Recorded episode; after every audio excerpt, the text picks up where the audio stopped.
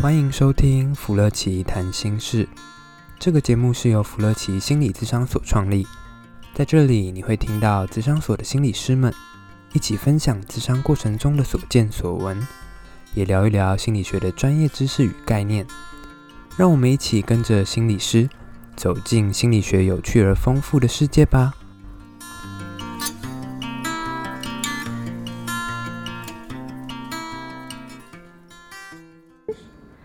大家好，欢迎又来到福乐奇谈心室。我们这次应该没有拖更吧？我们应该都还在那个没错没错，都在小编的那些安排里面，小编里面心里有数。很开心今天又跟大家见面了。没错，然后还大家还记得我们上次有讨论到，有觉得一个蛮蛮那个蛮适用的主题嘛，或者是蛮跟时事结合的主题。嗯，自我照顾。对，没错，我们很需要有一些好的自我照顾，尤其是在年底这个时间。真的，小编已经快要真的 快要变成渣渣了。在年底这段时间，尤其是那个，我记得好像国庆过后，就好像好长好长都没有好好的休息，啊、或者是一直在转，一直在转这样子。没错，没错。尤其是年底，很多的单位都会有一些那种期末的成果啊，年底的一些结算啊，嗯、或者是最后要去处理一些公事上一个整理跟回顾。对啊，灵魂感觉都要死掉。没错，灵魂都要死掉，而且最近哦，今天我们刚好录的时候，刚好是台中开始真的有感的转凉的时候。哦，对，今天真的好冷哦，而且又没有太阳，我觉得从早上我都没有看到太阳，应该不是我睡太晚了，就是 我出我我睁开眼的时候，就是天都是灰蒙蒙的。对，因为大部分想到台中，其实就算是冬天，还是会有太阳的感觉。对啊，台中是个宝地嘛。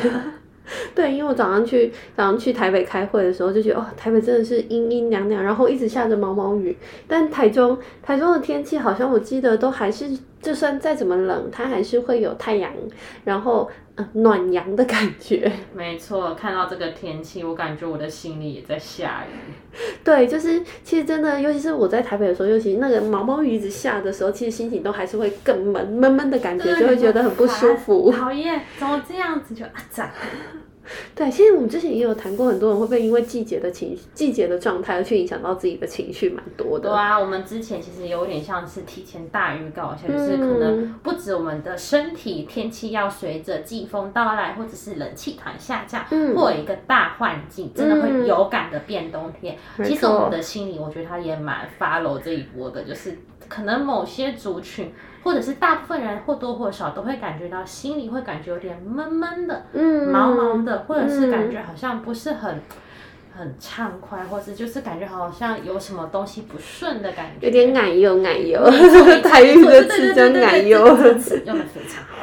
对，因为其实就连我们自己也是，就是在这个天气里面，自己还是没有像那种嗯大晴天呐、啊，或者是夏天的感觉是很舒畅的。那这种阴阴的，然后又闷闷的，然后好像要下雨又不下雨，或者是天空中总是有一些乌云的感觉的时候，自己的内心那个乌云也会跑出来。对啊，就感觉思绪或心情上、心情上面好像都纠结了好多毛线，嗯，那种。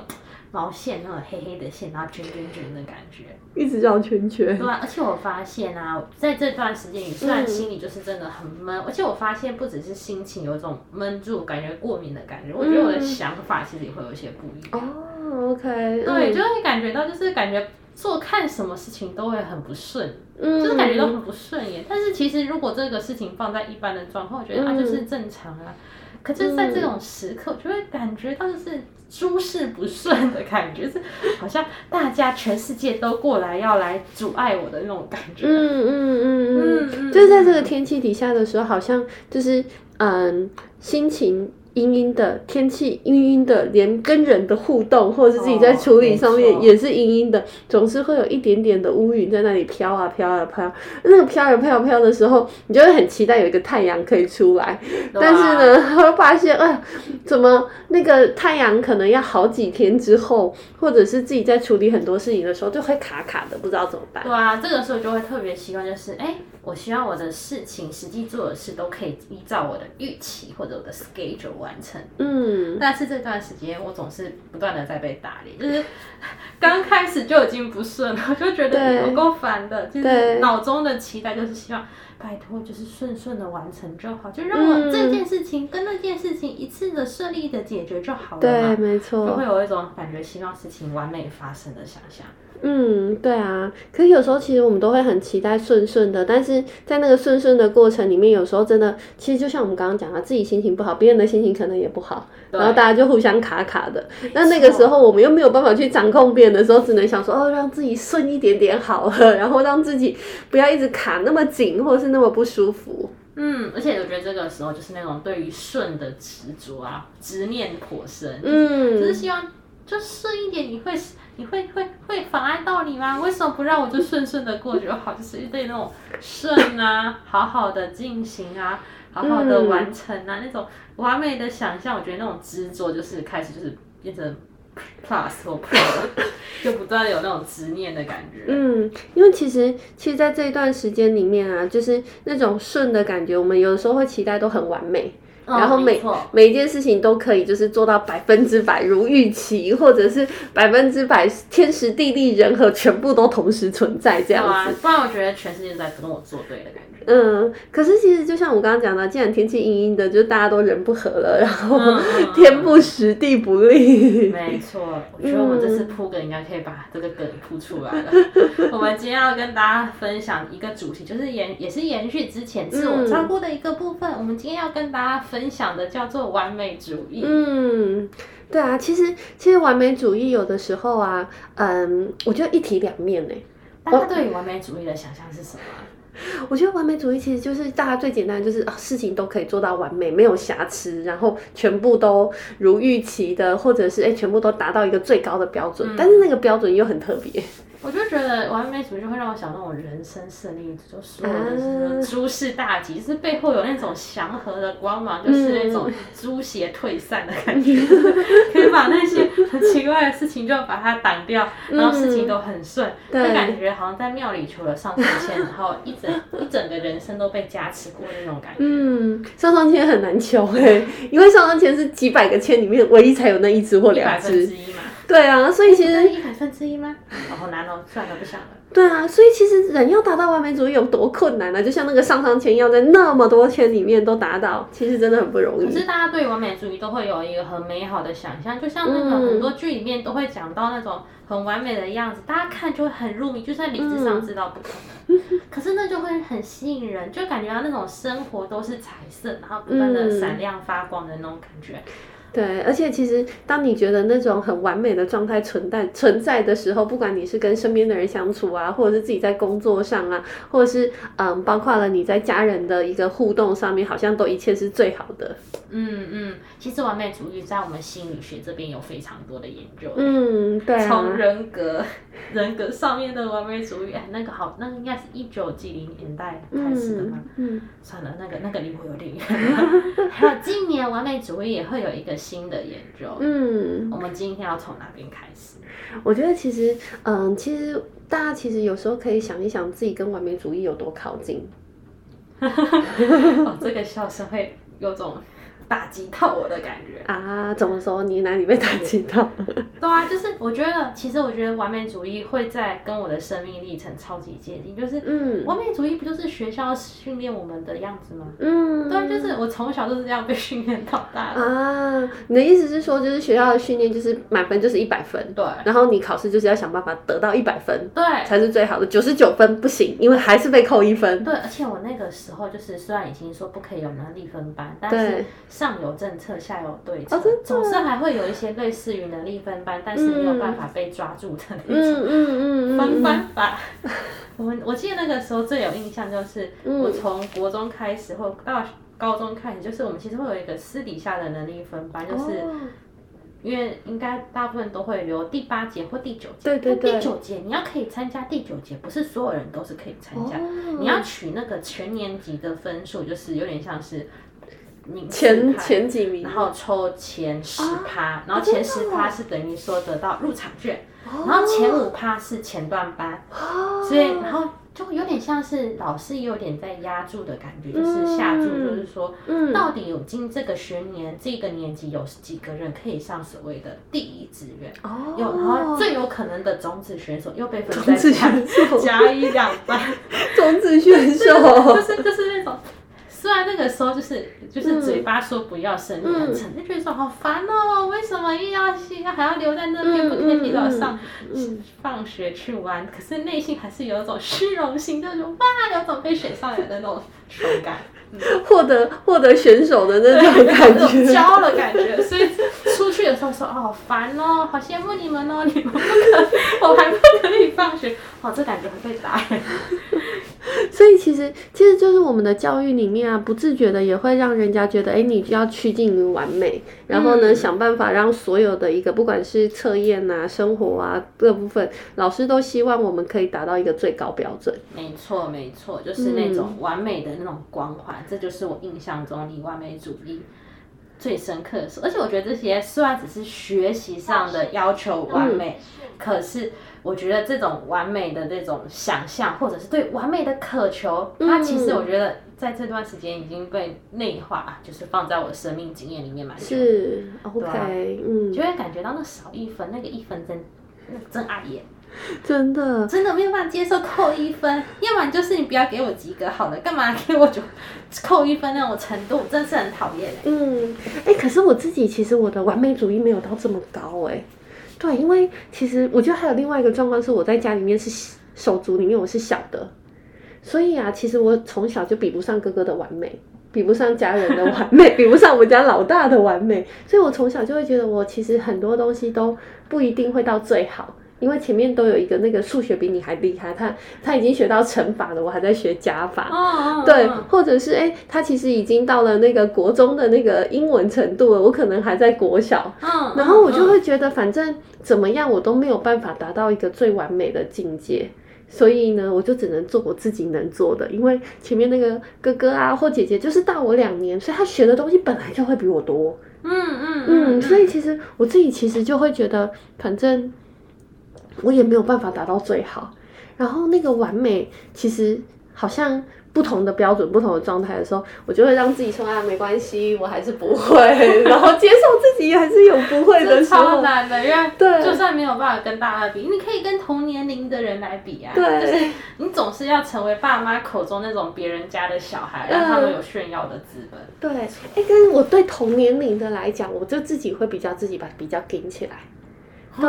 对，我对自己在那个同年龄的标准里面，我就会期待，哎，我自己还是可以不错的，然后还是会有一点点的那种半完美的要求，就是我还是要把我能做的事情去做到好。OK OK。对，但是我的完美主义会被松动是上面还有一个比我年纪大的人，所以我就会说，哎，反正我就不会嘛。但是呢，我在同年龄的状态里面，我会试着把自己做到最好。嗯嗯嗯。对啊，所以我我觉得我有一些些的完美主义的存在，但又没有到这么高。嗯嗯，不知道大家听到我们两个心理师的分享会有什么感觉？内心 OS 啊，心理师在炫耀吗？没有，这是我们的生长经验。嗯，心理师是该干什么？或者是有这么有这么困难吗？这是真的吗？嗯，其实完美主义，我觉得，呃，某对于某一群人来说，这些完美主义可能已经完完全全从头到尾落实在他的生命里面了。嗯，是。这可能也是就像是刚刚雅纯所长有讲到，其实完美主义在我们目前看来，它是一个一体两面，就是嗯。有好也有坏的一个状态啦。对啊，因为我觉得其实有的时候人会保留这个完美主义，是因为他我们的完美主义让我们可以把事情都做得很好。嗯，所以不管是在工作上啊，或者是学习上啊，或者是在人际相处上面，因为我们的完美主义，所以呢，我会让事情都在我的掌控之内，然后我也会把事情去做了最多最坏的打算之后，让自己可以有一个万全的准备。所以当我知道我的完美主义可以带来这么多正向结果的时候，我就会把它 keep 住在我的心里面。嗯，嗯，我会很希望我自己都。还是继续保有这个完美主义的那个好处。嗯嗯嗯，完美主义可以帮助我，就是有一种向前向上的动力。嗯。对，可是其实就像我们刚刚讲的，完美主义其实也会有很辛苦的地方哎。对啊，就像是就像刚刚讲的换季过敏，对某一些某些特别族群的人来说，嗯，真的是需要特别。流流行的事情，而这个完美主义其实在他们身上其实有蛮大的体现。可是当我这样跟我的个案分享的时候，他们说怎么可能？拜托我还有完美主义吗？嗯，他们都这种脸来看我，但其实。说不定他们过得这么辛苦，某种程度可能他们真的内心会有一个很高的标准，是很高的完美的主义，希望面面俱到。对，没错。嗯，因为其实就像刚刚谈到的，因为完美主义它就又会有一个高标准的存在，所以当那个高标准存在的时候，一个部分是会让我自己想要让自己更好，嗯，但是那个更好的背后就会把自己盯得很紧。没错，我就要把自己什么事情都做好。预想，然后什么事情都做好完整、完全、完完全全的准备，不能有任何的 miss。嗯、那当我告诉自己不能有完全 miss、有任何 miss 的时候，我就会对自己的那种要求会格外的严苛。没错，而且那种格外的严苛，让他们就算没有再开始做，甚至只停留在想象的阶段，就已经让他们压力山大了。对，然后这些压力又会影响到他们怎么进行真的跨出第一步，然后真的发现。开始怎么办？我真的没有像我想象中这样做到。嗯，那我内心就 always 说，当然啦，你的第一步的标准有够高的，但是我只能把这句话默默的忍下来，然后说，嗯，我们再继续看下去。因为其实就像刚刚谈到的啊，当一个人是完美主义的要求的时候，他的第一步的开始就期待自己达到一百分。没错，真的很多哎、欸，有的时候就像是我觉得可以分享，就是甚至对于某些忧郁或者是焦虑所苦的人，嗯、他们的第一步其实真的会比别人好，嗯、很难很多。嗯、他们特别是对于焦虑的人来说，因为他很焦虑嘛，所以他希望任何。可能性都可以在他的设想范围，都在他的掌控里。我觉得焦虑的人会把自己某种程度养成一个挺全能的人，嗯，但是世上真的没有百分百或者是完美的事情。对，没错，因为其实就像我们刚刚在讲的，当然事情如果能够让我们的掌控底下是最好的，嗯、可是凡事都会有一些不可预料的状况。没错，嗯，然后这些交易人就会发现说，怎么办？这居然不在我的设想情境之内，对，他可能就会开始有两个想法，说那完蛋了，我死定了。第二个就是说，果然我还没有做好，所以下次一定要更好。嗯，就会这两个念头就会不断的无限上纲，到最后他们可能想象的一个所谓好的成果，已经是常人能够难以达到的一个目标。对，所以我都会跟他们说，哇，听起来好像要做到这些事，真的会让我想象到。可能真的要超人来才能可以做到，是因为其实就像刚刚谈到的，当我把自己压得很紧的时候，真的就会是一个高高标准，真的要那种超人，嗯、然后呢可以上山下海，然后所有的问题、所有的困难都能够在掌控之内，甚至于突发状况来的时候，也会期待自己都可以处理得很好。没错，而且他希望把所有的可能性都当做呃，都变成自己能够掌握跟控制。嗯、这个可控感，其实在这类的完美主义。主义上面会看到这个可控感会变得非常的显著，或者是非常的明显。对，可是真的有时候这些可这些他想要掌握的事情，又会发生在跟别人相处的情境里面，嗯，就会更难了。因为别人要怎么样，其实老实说，真的很难预料到。是，他有的时候心情不好，或者是身体不舒服，可能那个你的想象的画面就被打破了。是啊，所以其实当我们在面对这种别人的跟人之间的相处的时候，嗯、因为对方真的太难掌控了。没错，我们当然，嗯、呃，有的时候我们比较完美主义的人可以把自己掌控的很好，嗯、然后让很多的事情都在自己的规划里面，包括了工作啊，或者是一些嗯、呃、自己的学习啊，或自己的任务。嗯、可是当你面对到跟人的相处，比如说有一些任务是要共同达成的，没错，或者是有一些状态是两个人互动而来的，那这时候呢，对方就太难掌控了。对啊，就是原本他是一个很自控、很自律的人，因为自己事情他都可以打理好，嗯、这也是他的天赋技能。对，可是，一旦跟别人扯上关系，他那个自控的程度就瞬间打了，五折还太高了，应该是三折或四折。对，因为真的无法料到跟自己互动的对象或者自己的 partner 会是什么样的状态。对对对，然后发现，哎、嗯。不如预期之后完了，他肯定会用过去他习惯，因为他是一个很自律的人啊，嗯、所以他很习惯是那是不是我有哪些地方还没有准备好呢？嗯、所以这个想法也会放在当跟别人发生一些突突突如其来的意料的意外的时候，就会感觉就是天雷勾动地火嘛，就是 就是 剉赛了，就是。完了，我真的很不好，所以我居然没有办法在跟他相处的时候有一个好的结果。嗯嗯嗯，这些这些，我觉得他的那种信念就会不断不断的在回绕。对啊，所以当这种状态一直在回绕的时候，有时候就会产生一种灾难化的想法，那就干脆都不要了。啊、或者是啊，糟糕了，这世界就要崩塌了。对啊，其实这样也很辛苦哎、欸。没错，那既然怎么弄真的没有办法，因为他的标准太高，那不如就放弃好了。嗯、所以就一整个弥弥漫的一种很丧的那种氛围感。其实某些忧郁或焦虑人，他们其实不是像我们认为说他不努力或者是怎样。嗯。这可能是一些不了解人对他们一些标签。可是这过程中，他们内在是有非常多的高的自我标准或期待。嗯、对。因为当他自己对自己是有这么高的标准跟自己的期待的时候，他可能就会让自己一直在这种完美的状态。嗯，可是其实有的时候啊，完美不是一触可及的。嗯，对啊，他其实还是需要很多的一个练习，或者是一步一步一步的慢慢的趋近于完美。